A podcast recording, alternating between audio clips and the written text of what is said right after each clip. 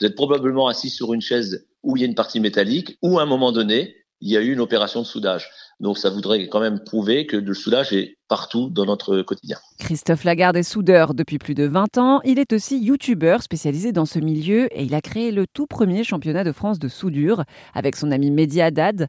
Le championnat se déroule en mai prochain dans la ville de Vierzon et c'est un secteur d'emploi qui recrute puisque 16 000 postes de soudeurs sont actuellement à pourvoir en France. Est-ce que vous avez d'autres exemples euh, de choses anodines, mais qui ont nécessité, en tout cas, la présence d'un soudeur? Oui, une voiture. Voilà.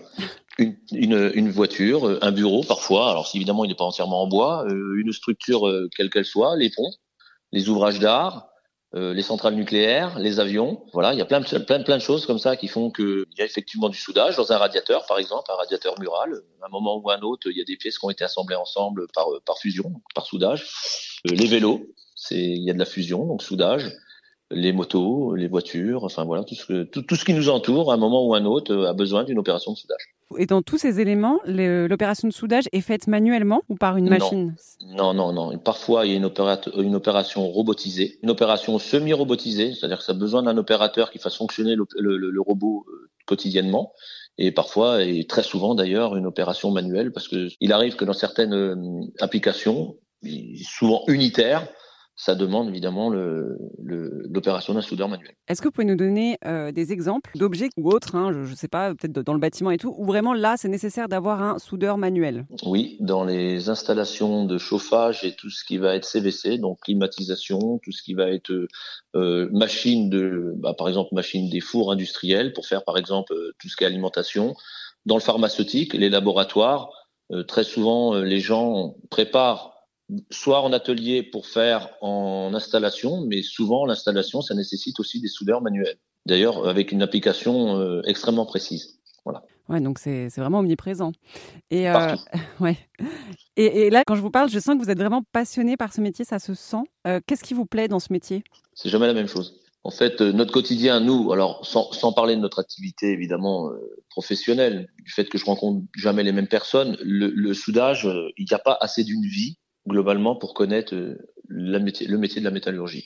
À partir du moment où on transforme un métaux en lui appliquant une opération de soudage, on change les caractéristiques de ce métaux, de ces métaux, pardon, excusez-moi.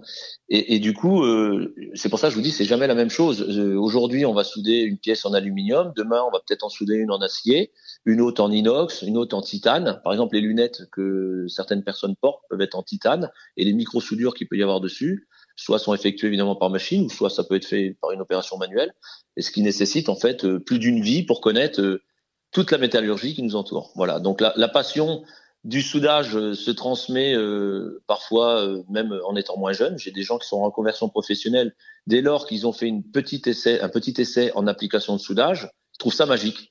Et, et, et le fait de pouvoir modeler les métaux comme ça ensemble, ben, pour certaines personnes, notamment comme nous, l'équipe, euh, enfin mon équipe à moi, euh, c'est vraiment quelque chose de passionnant. Voilà. Moi, j'ai des vagues souvenirs euh, du soudage en technologie au collège, mais c'est vrai que c'est assez satisfaisant à voir. On a l'impression que les, les, matières se transforment en fait. Tout à fait. Ben, c'est comme, enfin c'est comme dans tout métier. À partir du moment qu'on assemble des, des, des, matériaux ensemble, c'est vrai que les, les combinaisons sont à l'infini en fait globalement. Mais ce qu'on a pu connaître en technologie, c'est peut-être, euh, je sais pas, je dirais 0,1% des possibilités qu'on a dans le soudage, voilà, tout simplement. Après les épreuves de sélection qui concernent 600 candidats venus de la France entière, 60 candidats seront retenus pour la finale qui aura donc lieu en mai prochain. Ça se passe dans la commune de Vierzon.